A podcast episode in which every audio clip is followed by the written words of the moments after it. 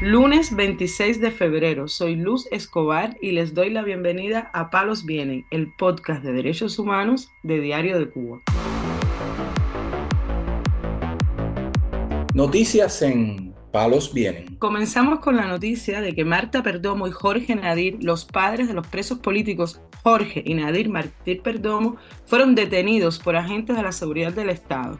Ellos iban para la casa de Lisette Fonseca, madre del preso político Roberto Pérez Fonseca.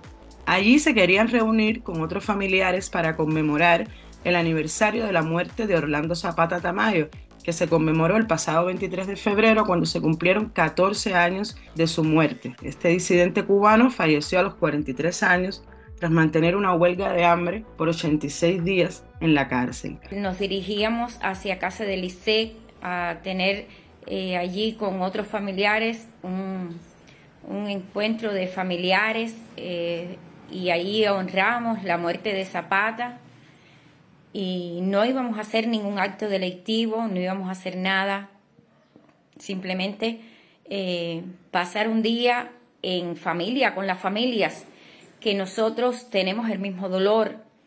Yo le explicaba a ellos que cuando nosotros nos reunimos en familia, lo único que sabemos hablar y cómo le va a tu hijo en presión y qué pasa con el tuyo, el tuyo qué ha pasado, cómo está el tuyo, el tuyo está gordito, está flaquito. Por favor, ese es el encuentro de la familia, de los presos políticos, simplemente hablar de nuestros hijos. Nos dirigíamos hacia allí y en la esquina de la cuadra donde vive Elisec, allí mm, yo no veo bien de lejos, pero ya de momento vi, digo, Jorge, ahí está la policía, ya sabíamos lo que estaba pasando, nos detuvieron en muy mala forma, en muy mala forma, eh, nos pidieron los carneses y corriendo para, para dentro de la de la patrulla, me cogieron por la mano fuertemente y yo le decía, pero deme la orden, deme la orden, porque usted me tiene que dar una orden para poder detenerme. No, no, no, no, entra, entra, pero eso fue en muy mala, en muy mala forma, una cosa que es ilegal, una cosa que es ilegal.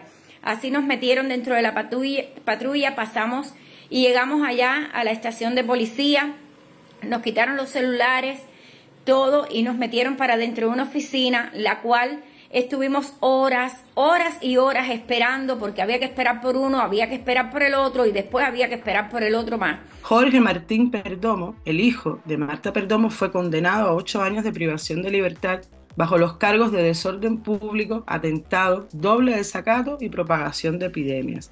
Su hermano Nadir cumple seis años de cárcel por desorden público, desacato, atentado y propagación de epidemias.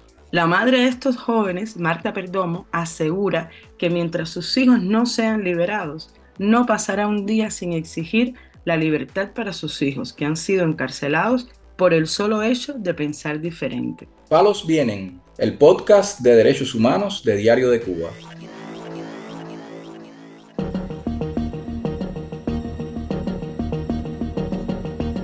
El activista cubano Alberto Turis Betancourt denunció en redes sociales que su hijo de 15 años fue golpeado la semana pasada. En una transmisión en vivo, Turis Betancourt contó que al menos 20 hombres agredieron al adolescente. Vamos a escuchar el audio de su denuncia. Estoy haciendo esta directa porque en estos momentos me acaban de golpear a mi hijo 20 sujetos, no sé quiénes son. Mi hijo tiene 15 años, mi hijo es un menor de edad. Si me quieren intimidar copiando a mi hijo, no me voy a callar. Voy a seguir luchando por una Cuba libre. Ahora voy para la calle. Si los encuentro, si me encuentran, no sé, pero voy para la calle a buscarlo a mi hijo. No te metas. Cuando terminó la directa, Turi Fetancourt fue hasta la estación de policía de Dragones y en la puerta fue recibido por dos agentes del régimen, según contó él mismo en otra publicación.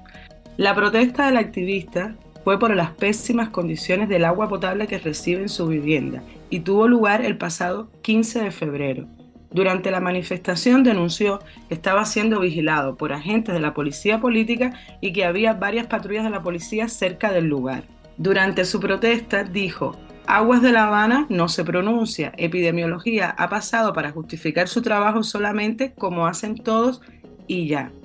Uno de los carteles que sostuvo durante la protesta decía SOS Cuba, Aguas de La Habana, nos está matando. Betancourt informó que el agua está contaminada y que las autoridades del régimen no resuelven el problema a pesar de las múltiples advertencias que él ha realizado. Noticias en Palos Vienen.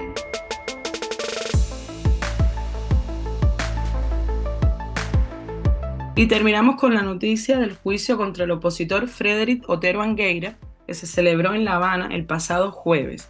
Tuvo lugar en el Tribunal Municipal de 10 de octubre y quedó concluso para sentencia. Así lo informó en una publicación el activista Marcel Valdés. Otero Angueira está acusado del supuesto delito de propaganda contra el orden constitucional. Este es el mismo delito por el cual el régimen quiere procesar a la joven de 22 años, Zulmira Martínez, que ya cumplió un año en prisión sin que se celebre un juicio. Este tipo de delito incluye penas de 3 a 8 años de privación de libertad. Según detalló Marcel Valdés, el juicio ocurrió bajo vigilancia y represión.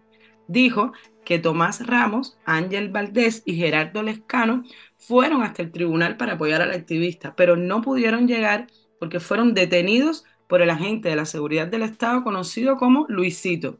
Según precisó luego Valdés, a los tres los llevaron en un auto patrullero lejos del lugar y los soltaron cerca de Managua, en las afueras de la ciudad. Frederick Otero Angueira está preso desde mediados de 2023 en la cárcel 1580 de La Habana.